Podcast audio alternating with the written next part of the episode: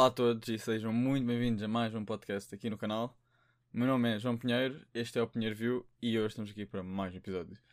Hum, então, como é que têm estado? Hum, cá estamos, aqui nesta altura da Páscoa, uh, para, para pessoas que são religiosas, uma altura mais atarefada e que para pessoas que são ateias Acho que se diz ate ateus. Diz-se ateus, mas ateias. Acho que também se pode dizer ateus.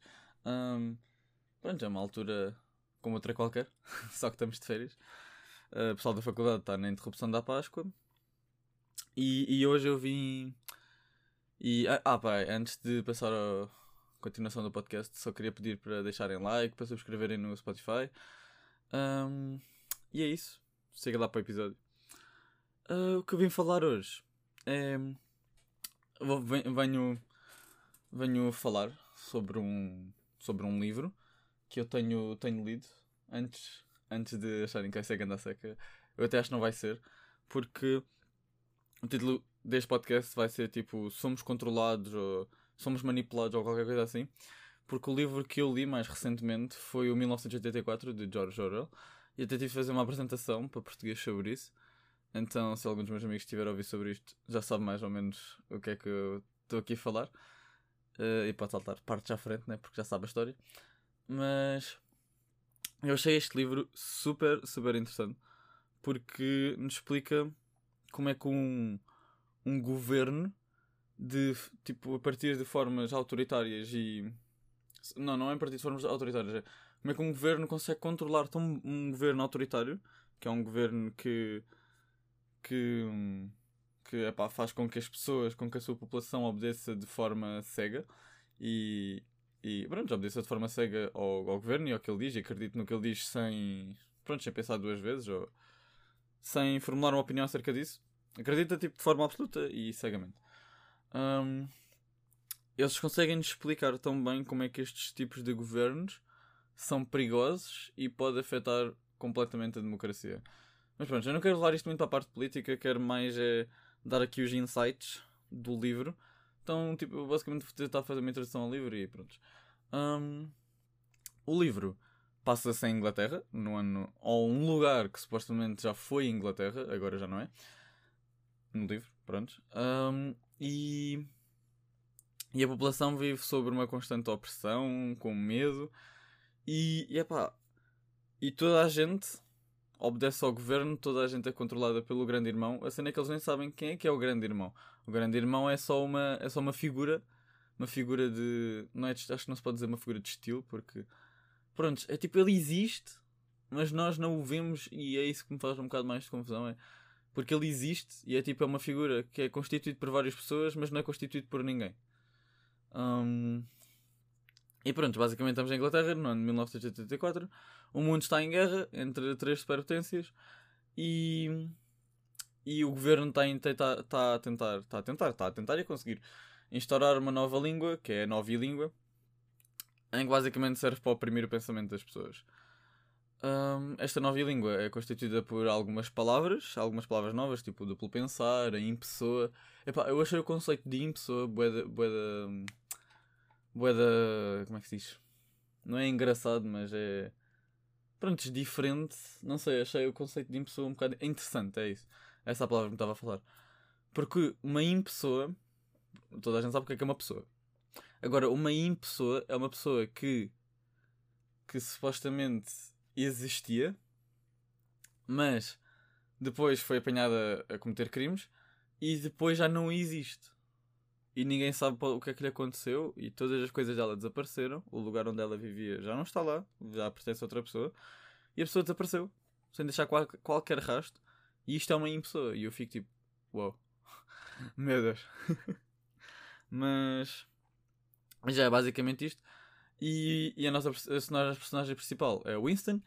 E o Winston trabalha no governo externo, no departamento da censura de documentos. Ele basicamente, ele, basicamente ele mandam-lhe documentos, ele corrige e, e, pronto.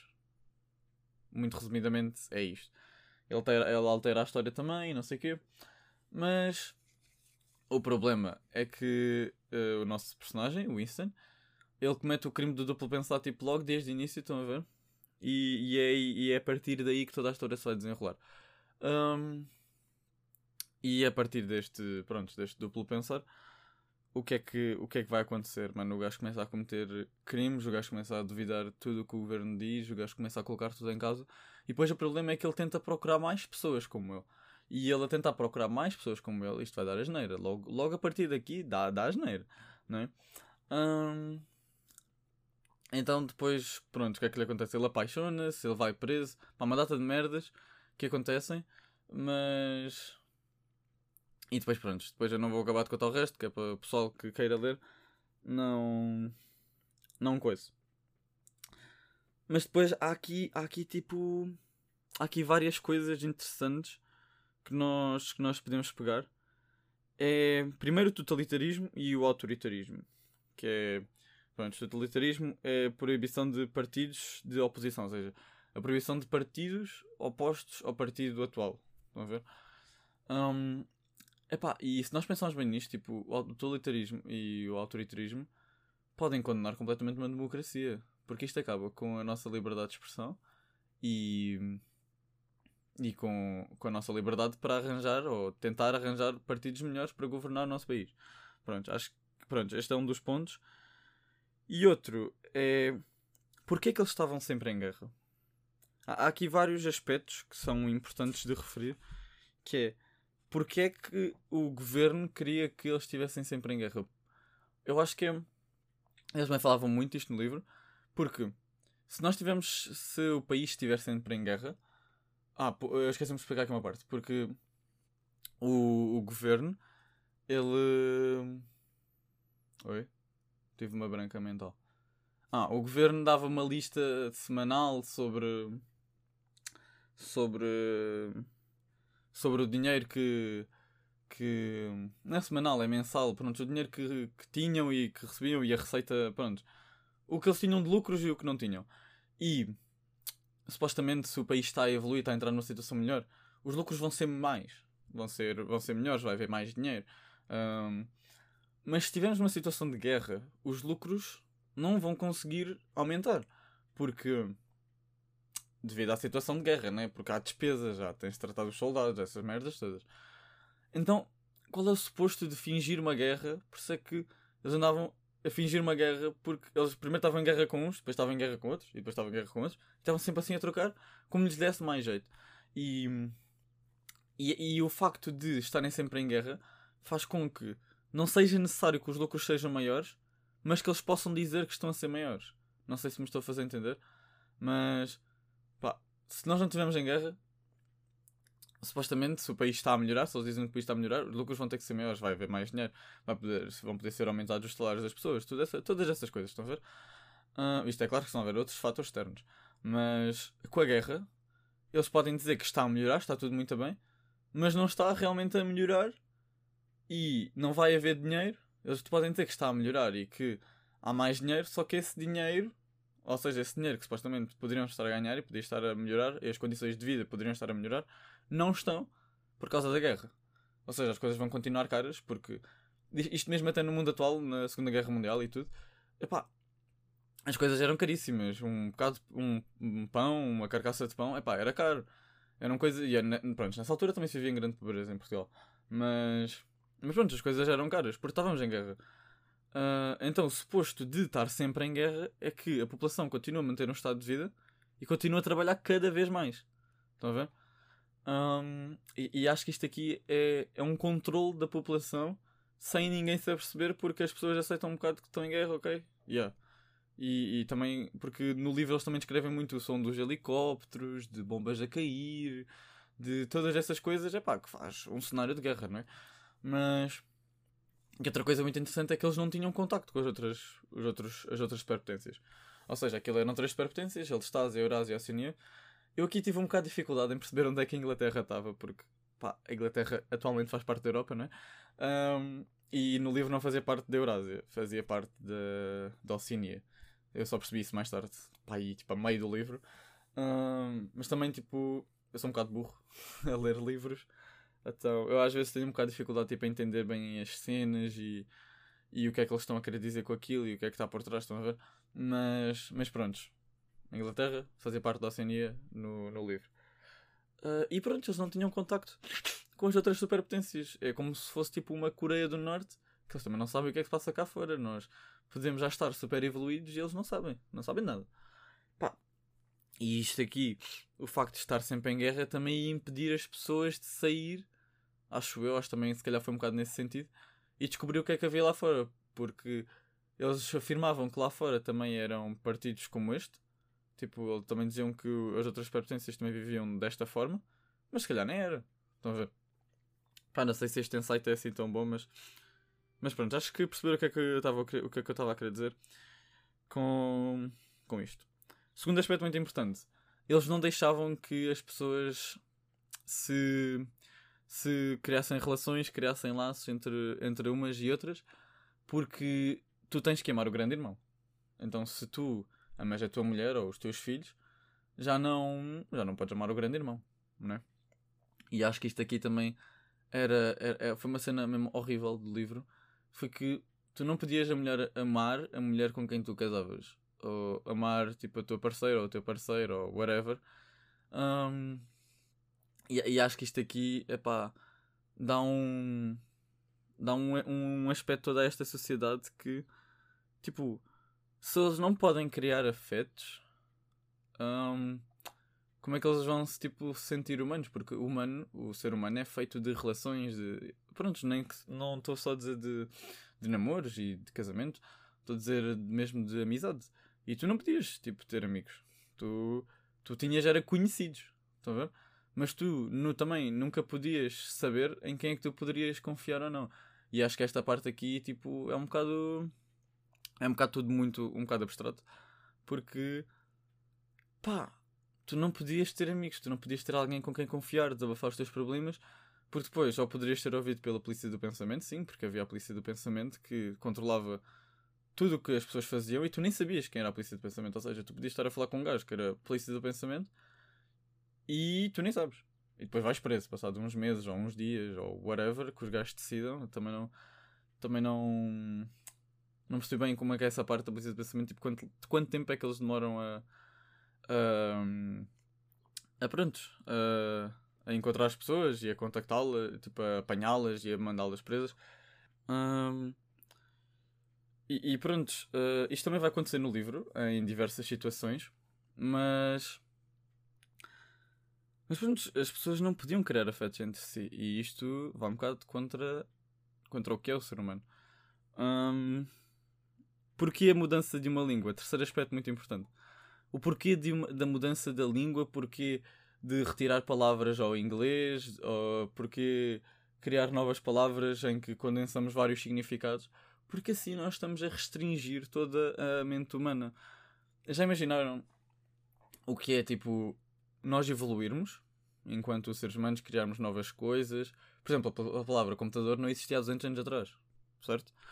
Um, Imaginem o que é que é nós evoluirmos, estamos nesta altura, mas não temos criado palavras novas para acompanhar o processo de evolução.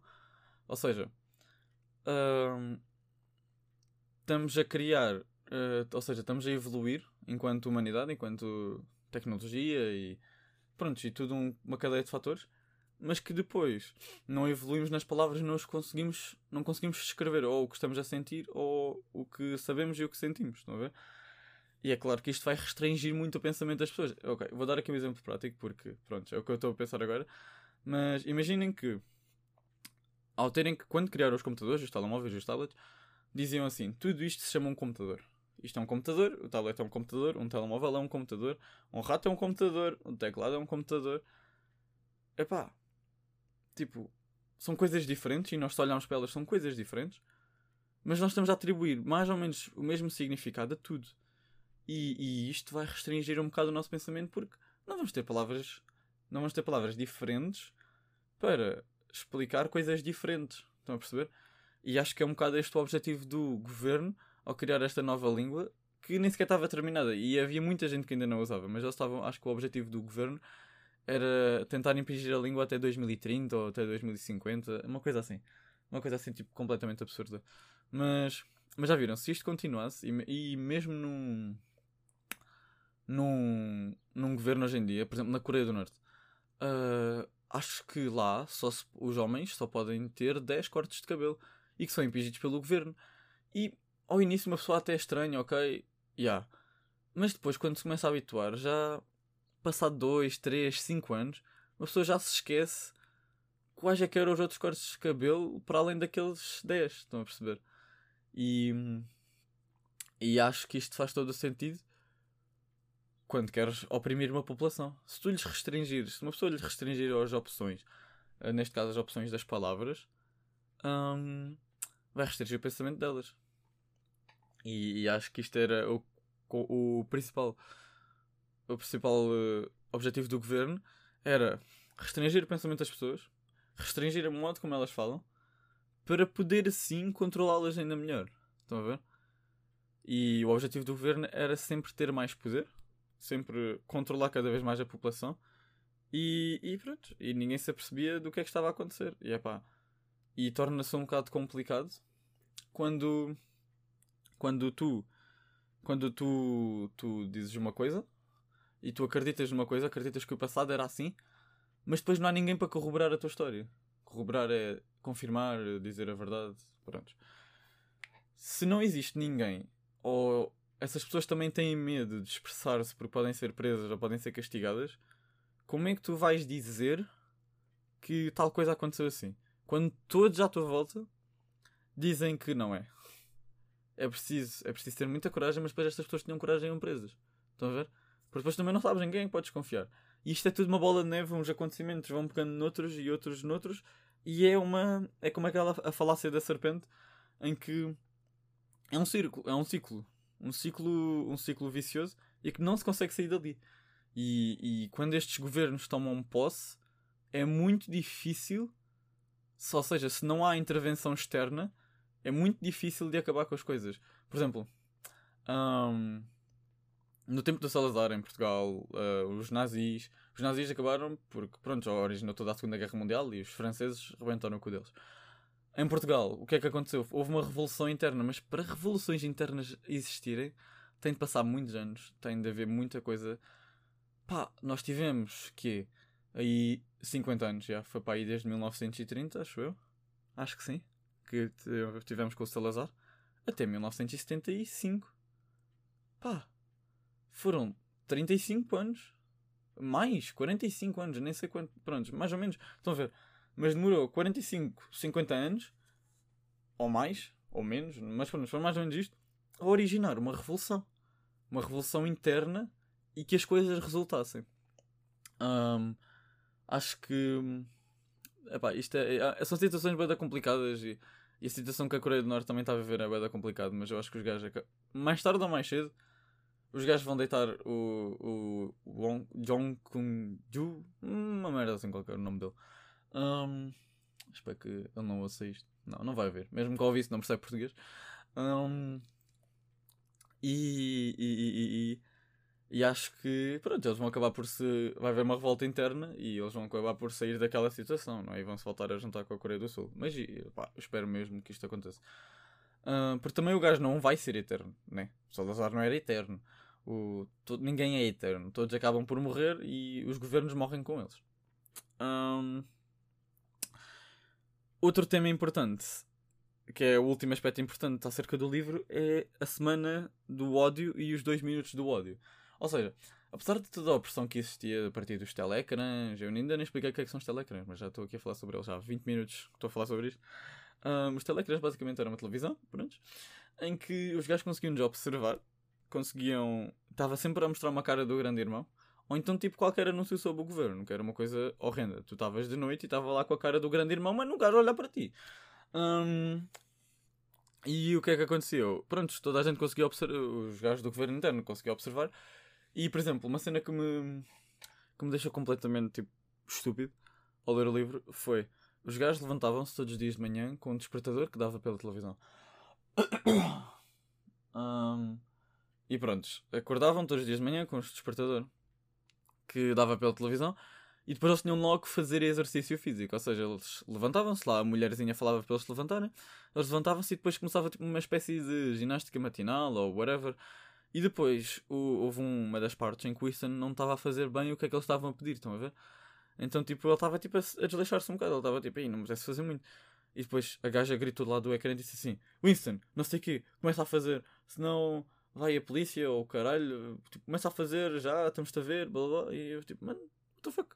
Então o gajo, tipo, agora acabou a privacidade. Pá, e, e isto é uma cena mesmo horrenda, porque os gajos acabam completamente com a privacidade de toda a gente. E o problema é que os telecrãs não estavam só em nossas casas, estavam nos cafés, nos teatros. Nem sei se eles falaram em teatros no, no livro, não interessa. Pronto, o que eu quero dizer é estava em todos os locais públicos, estava em todos os locais privados e. Pronto, tinhas telecrãs. Acho que menos na, na, na, parte mais pobre da cidade, que era, que era tipo o povo, o povo mais pobre, que não tinha dinheiro, não tinha classe social, não tinha nada. Uh, não, não, não era não tinha classe social, porque eles têm uma classe social, é o povo. Mas, mas pronto, eram mesmo aqueles mais pobres, viviam em barracas e. Acho que esses não tinham telecrãs, mas nem todos, porque acho que uma parte até tinha. Mas pronto, havia pessoas que não tinham telecrãs. Uh, e, e, e pronto, como eu estava a dizer há bocado, já me desviei. A semana do ódio, os dois minutos do ódio, basicamente era um tempo. Os dois minutos do ódio era uma coisa tipo anual. E a semana do ódio era. Era. era não, os dois minutos do ódio era, era todos os dias, ou seja, era. Pronto, era todos os dias da semana, havia dois minutos do ódio ao longo do dia. Acho que era tipo ao meio-dia ou uma coisa assim. Eu estava no trabalho e começavam todos a gritar, feitos malucos. Já passei essa parte. Um, e depois tínhamos a semana do ódio que era anual, ou seja, era um evento que acontecia todos os anos. E, e pronto, o que é que acontecia nestes eventos na semana do ódio dos dois minutos do ódio? Eles basicamente podiam dizer o que quisessem, ou seja, eles podiam chamar as asneiras, uh, fazer tudo o que quisessem, espernear, gritar, tudo o que quisessem sobre o grande irmão, sobre o governo, sem sofrer quaisquer consequências por causa disso. Então, nos 10 minutos do ódio, eles estavam no meio do escritório e começavam todos aos berros e a criticar o, o grande irmão e, e a chamar-lhe nomes para aqui, chamar-lhe nomes para ali. Tudo no chill, estão a ver?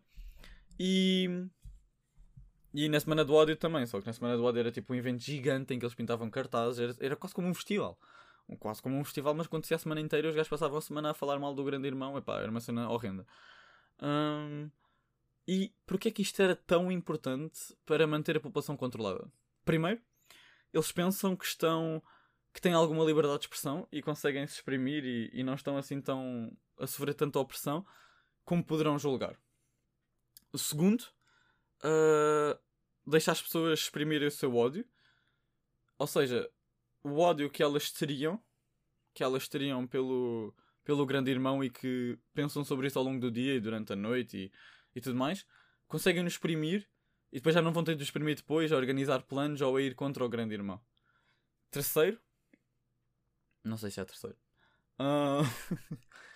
terceiro, pronto, ajuda a controlar a população porque se tu dás a opção à tua população de exprimir o que ela tem contra ti, eles pensam que até estão a ser ouvidos e que e que, pronto, que estão a dizer o que é que querem para o país e tudo mais, mas não estão, porque ninguém quer saber. estão a perceber? Então todo, todos estes fatores servem para controlar o grande irmão e, e tudo. Servem para controlar o grande irmão. Servem para controlar o, a população e, e tê-la assim bem controladinha, como ovelhinhas, tudo, tudo muito bem. Um, e, e pronto.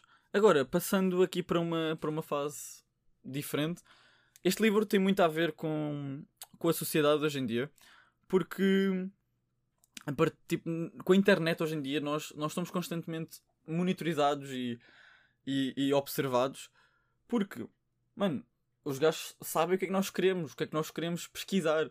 Mano, eu entro ali na internet e eu andei a ver bikes nos últimos meses, aparece-me um anúncio de bikes. Pá, e só porque eu ando a pesquisar mais sobre, por exemplo, sobre bicicletas na internet, vou ao Instagram e aparece-me merdas sobre bikes. Isto acontece com qualquer coisa, não acontece só com o que eu estou a dizer. Se eu andar a pesquisar sobre roupa da Pull Beer, eu vou para o Instagram e na minha conta aparece merdas da Pull Beer. E eu fico assim, mano. Foda-se. Epá, como? Eu não vou dizer como é que eles conseguem, porque pronto, eles conseguem. Mas porquê, tipo, todo este controle sobre nós para. Epá, e isto, é, é uma cena que me faz um, um bocado mesmo de confusão. E, e além de toda, toda, esta, toda, esta, toda esta visibilidade, é que para além de tudo isto, nós se publicarmos uma cena na net, uma foto ou qualquer merda, ela vai ficar na net para sempre. Para sempre. Já há um servidor qualquer na Índia que ficou com as nossas fotos e, e pronto. E, e, já não sai de lá. Mesmo que nós apaguemos a foto, mesmo que apaguemos as contas, mesmo que apaguemos todas as merdas, nós estamos a ser todos vigiados. Todos vigiados, todos controlados. E, e quem disser que não, é mentira. É mentira porque talvez deva fazer um bocado de pesquisa e talvez deva pensar um bocado mais sobre isto. Porque, pá, não, já pararam para pensar o quão, tipo, isto é um bocado, não é assustador, mas, mas é, é, é, é, tipo, mexe um bocado com o cérebro das pessoas, pelo menos com o meu mexe. Estão a perceber? E, e acho que eles não deviam tirar a nossa privacidade desta maneira, não sei.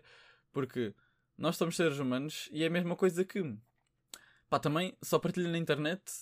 Uh, uh, ou seja, só partilho na internet coisas se eu quiser. Ninguém me obriga a nada. Mas. Mas pronto, toda a gente. Pá, toda a gente gosta de partilhar fotos na net, no Instagram, todas essas merdas, pôr twitters. Tipo, pôr twitter sobre. pôr um tweet sobre uma merda que eu acho sobre a minha vida pessoal. Tipo, é um bocado dar expose da minha vida, tipo, para a internet. Estou a perceber? Um, até eu estar aqui a fazer estes podcasts é um bocado dar um, um, um expose da minha vida, da minha vida pessoal para toda a internet. E no outro dia até estava a ver no, no, no Google pá, e eu, eu vou pesquisar. O meu, o, meu, o meu podcast tem vários. Tipo, a ver onde é, em que plataformas é que ele estava. E ele estava em plataformas que eu nem sequer autorizei. Estão a perceber? Epá, e, e acho que isto é um bocado, é um bocado aterrador, não é? Uh, tipo, uma pessoa quando mete as cenas na internet deixa de ter total controle. Não, não, não tem. Acabou. Acabou o controle sobre o que, o que é que as pessoas vão fazer a tua foto, o que acontece às tuas fotos, o que acontece a tudo. Estão a perceber? E depois o problema é que. Pronto. E acho que, que é boa isto. Uh, esta cena de ser controlado. E depois nós também nos deixamos. E outra cena que também podemos transportar agora em comparação com o livro é a cena das fake news, do de, de pronto, notícias que são erradas e que mas que podem que parece que transparecem a verdade. Por exemplo, se se a SIC, por exemplo, isto agora vai ser a, pura mesmo da realidade e um caso mesmo que me aconteceu mesmo ontem e que eu agora vi mesmo antes de gravar este podcast que pronto a Portuguese Cycling Magazine é uma revista de ciclismo portuguesa e tem uma página no Instagram, tem podcast e tudo. Eu gosto bem de ouvir os gajos, mas os gajos são bem bacanas. Uh, e eles ontem puseram um post a dizer que houve um gajo, acho que era o Massama, não sei dizer bem o nome dele. Mas pronto, o gajo foi despedido da The Koenig, que é uma equipa de ciclismo internacional. Que é a equipa do João Almeida. E os gajos estavam a dizer que, o João, que esse gajo, da equipa do João Almeida, não é o João Almeida, o, esse gajo, eh, acho que é um italiano, foi despedido foi despedido da equipa, ele é um ciclista também, foi despedido da equipa porque não estava a ajudar o João Almeida, não sei o quê. Epá, na altura achei que é aquilo um bocadinho estranho, mas eu achei por assim, pronto, talvez seja verdade. E, e depois eles agora meteram um post a dizer que aquilo era tipo uma espécie de brincadeira e que, como ontem foi dia das mentiras e tudo, e, e pronto, já despediram o, o, o estagiário que fez aquele post, mas é pá, eu olhei para aquilo e eu acreditei, de olhos fechados, que aquilo tinha mesmo acontecido. E eu fiquei tipo, ok, isto pode ter mesmo acontecido. Só porque a fonte era, era, era reliable, não sei dizer em português, era, ah, era confiável. Um, e epá, se nós pensarmos um bocado nisto, tipo, quantas vezes nós já não fomos enganados ou já acreditámos em notícias que só por virem de, se calhar, de locais importantes ou locais de renome ou ditas por alguém importante, nós acreditámos de olhos fechados e se calhar isso, as coisas não eram bem assim. Estão a perceber? Epá, e isto aqui fez-me um bocado, agora ainda mais, pensar um bocado sobre as coisas que nós vemos na internet. Tipo, como é que nós sabemos que são fake news? Como é que nós sabemos. Pá, se calhar temos de confirmar a outros sites, confirmar outras fontes, a ver se é mesmo como eles dizem. Estão a perceber? Epá, e isto é uma cena que me faz um bocado de confusão porque. Porque pronto, nós. Nós somos um bocado enganados por causa disto e por causa de confiar nestas, nestas fontes, pronto. Um, e, e, nós não, não podemos fazer muito acerca disto, né? Um, podemos, podemos, pá, podemos tentar pesquisar mais e tudo mais, Mas, por exemplo, se uma notícia vem da SIC, putz, uma pessoa está a ver a televisão, ao princípio acredita, não é? Passam canais importantes da televisão portuguesa que uma pessoa, pronto, não vai estar a duvidar das coisas, só se for tipo assim uma cena mesmo boeda estranha e que tu achas, pronto, é boeda estranho. Pá, na altura também achei a notícia da Tecunico boeda estranho, mas eu pensei assim, pá, pode ter acontecido. Só que depois, os gajos vêm a confirmar que não. Mas, mas pronto, isto traz-me para outro tema que é uma mentira dita várias vezes e por muitas pessoas pode se tornar uma verdade. E, e isto é, é completamente verdade. Porque era aquela cena que eu tinha falado um bocado no início, que é se toda a gente acredita que é assim, se toda a gente à tua volta acredita que é assim, quem és tu? Ou como é que tu vais provar que não é? é isto aconteceu com Galileu, quando o gajo estava a provar que a Terra que não era, ou seja, que não era o Sol que girava à volta da Terra, mas a Terra que, virava, que girava à volta do Sol. Pá, e o gajo teve de ter colhões, teve de ter coragem para enfrentar toda a gente e o clero e tudo mais e tudo o que as pessoas acreditavam para dizer não, isto não é assim, isto é o contrário. E epá, o problema é que isto é bem difícil para a maioria das pessoas, incluindo eu. Como é que tu, tipo, tu vês que toda a gente à tua volta tem. acha que tem razão e que as coisas estão assim, e depois a tua opinião é contrária e é um bocado difícil ir contra, ir contra a opinião pública ou a opinião geral. Estão a perceber? E, e isto é uma coisa que acontece no, no livro que é os gajos tentam, na cadeia, no, no 1984, na cadeia os gajos tentam incumbir muito o pensamento às pessoas. Ou seja, um, os gajos têm um exemplo que é 2 mais 2 não é 4, é 5. E eles fazem com que as pessoas acreditem que 2 mais 2 é 5 porque o governo acredita. E as pessoas acreditam. Estão a ver? Porque o governo diz. E quem não acreditar, os gajos ficam lá a insistir e a insistir e a insistir. E depois, quando as pessoas passam cá para fora, as pessoas também se apercebem que 2 mais 2 é 5. Então, como é que 2 mais 2 era 4 no passado? Mesmo que haja provas, provas científicas sobre isso e tudo mais, que já não existiam. Estão a ver? Havia provas na memória das pessoas. Mas depois as pessoas começam a duvidar das memórias. E como eu estava a dizer, isto é tudo um ciclo. Um ciclo sem fim. Que não tem, não tem pés na cabeça, mas que está sempre assim. Sempre assim. Sempre assim. Como é que uma pessoa vai, como é que uma pessoa vai sair daqui? Não sai. Estão a perceber? Ou tenta arranjar uma maneira de sair deste ciclo, ou tenta arranjar qualquer coisa, ou então não sai e, e pronto. e, é, e é assim. Mas. Mas estão a perceber. Pá, e isto é, é, algo complicado porque não é fácil. Não é fácil ir contra a opinião geral. Com, não é fácil. Não é fácil. Prontos, duvidar destas coisas contra a opinião. Prontos, a opinião. Prontos, tudo o que as pessoas pensam, tudo o que a sociedade pensa, não é fácil ir contra isso. Estão a perceber?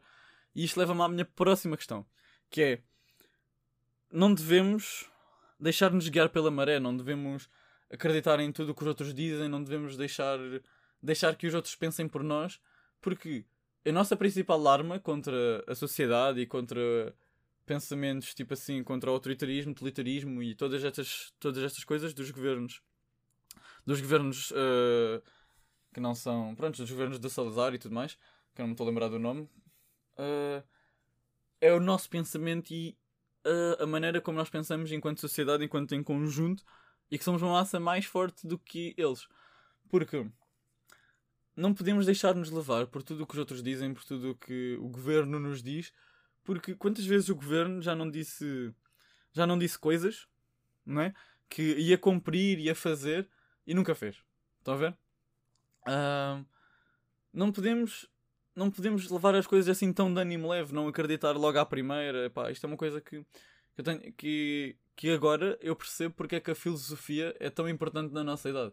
Porque faz-nos questionar, faz-nos duvidar, faz-nos crer que as coisas se calhar não são assim tão bem como parecem. Estão a ver? E acho que isto é super importante, principalmente na nossa idade, a partir da nossa idade, quando nós somos, vá, não é seres mais desenvolvidos, porque isso era um bocado estúpido dizer isso, mas pronto, somos pessoas com uma mentalidade um bocado diferente e acho que a partir dos 15, 16 anos, uma pessoa começa a ter uma mentalidade diferente acerca pronto, do mundo e, e de, tudo, de tudo à sua volta. E acho que aqui reside uma, uma grande questão que é pá, temos que saber duvidar, temos que, que saber eh, inquirir a dúvida, saber eh, saber, pronto, saber procurar a verdade. E acho que é mais isto. E, e os segredos do Bang Bang, os segredos do Bang Bang falavam sobre isto, que era um, Lots of Joker, se quiserem vão ver, grande podcast. E ele falava um bocado sobre isto, que era não deixemos nos levar pela maré, não pelas redes sociais, não tudo mais. E acho que isto, isto é bem importante, estão a ver? Porque se nós nos deixamos levar pela maré, se o nosso pensamento é o mesmo que toda a sociedade, como é que nós vamos distinguir as nossas ideias? Como é que nós vamos ter ideias diferentes? Como é que, como é que vamos evoluir um bocado também enquanto seres humanos? Estão a ver? Não evoluímos, deixamos-nos só ir guiar pela maré e nem sabemos bem o que é que estamos a fazer. Um, e pronto. Agora, só para acabar, o último ponto que existia no livro e que eu também achei importante era uma coisa que havia no trabalho do Winston que era o buraco dos documentos. Ou seja, ele tinha lá um, uma espécie de buraco na sua parede em que ele punha lá os documentos que, que, era, que ou seja, os documentos antes de serem alterados e transcritos vinham com o documento original. E ele, depois de os transcrever e de, depois de os alterar, metia todos os documentos antigos num buraco dos documentos, num buraco tipo. Era, um, pá, era tipo assim uma cena cilíndrica que estava na parede, o gajo metia lá e aquilo ia para um sítio que ninguém sabia para onde é que ia. Estão a ver? E é pá, as coisas desapareciam assim. Estão a ver? E, e depois, como é que.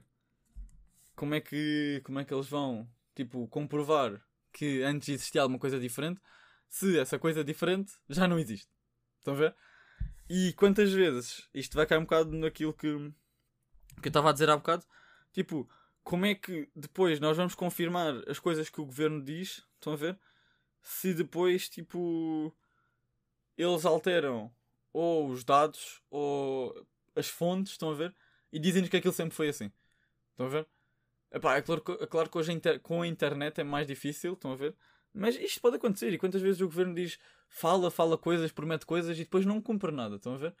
Pá, é uma cena que também faz um bocado pensar e. Por isso é que eu estava a dizer, a democracia. A democracia é feita da liberdade das pessoas, da liberdade de pensamento.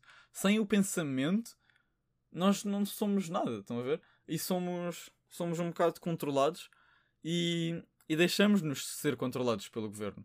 E agora, só mesmo para terminar o podcast, eu gostaria de deixar aqui uma pergunta em aberto, que é, vamos deixar que sejamos controlados? Será que nós queremos deixar que o nosso pensamento seja controlado? É, yeah, malta. Pensei sobre isto. O podcast de hoje vai ficar por aqui. Espero que tenham gostado e vejo numa próxima. Tchau.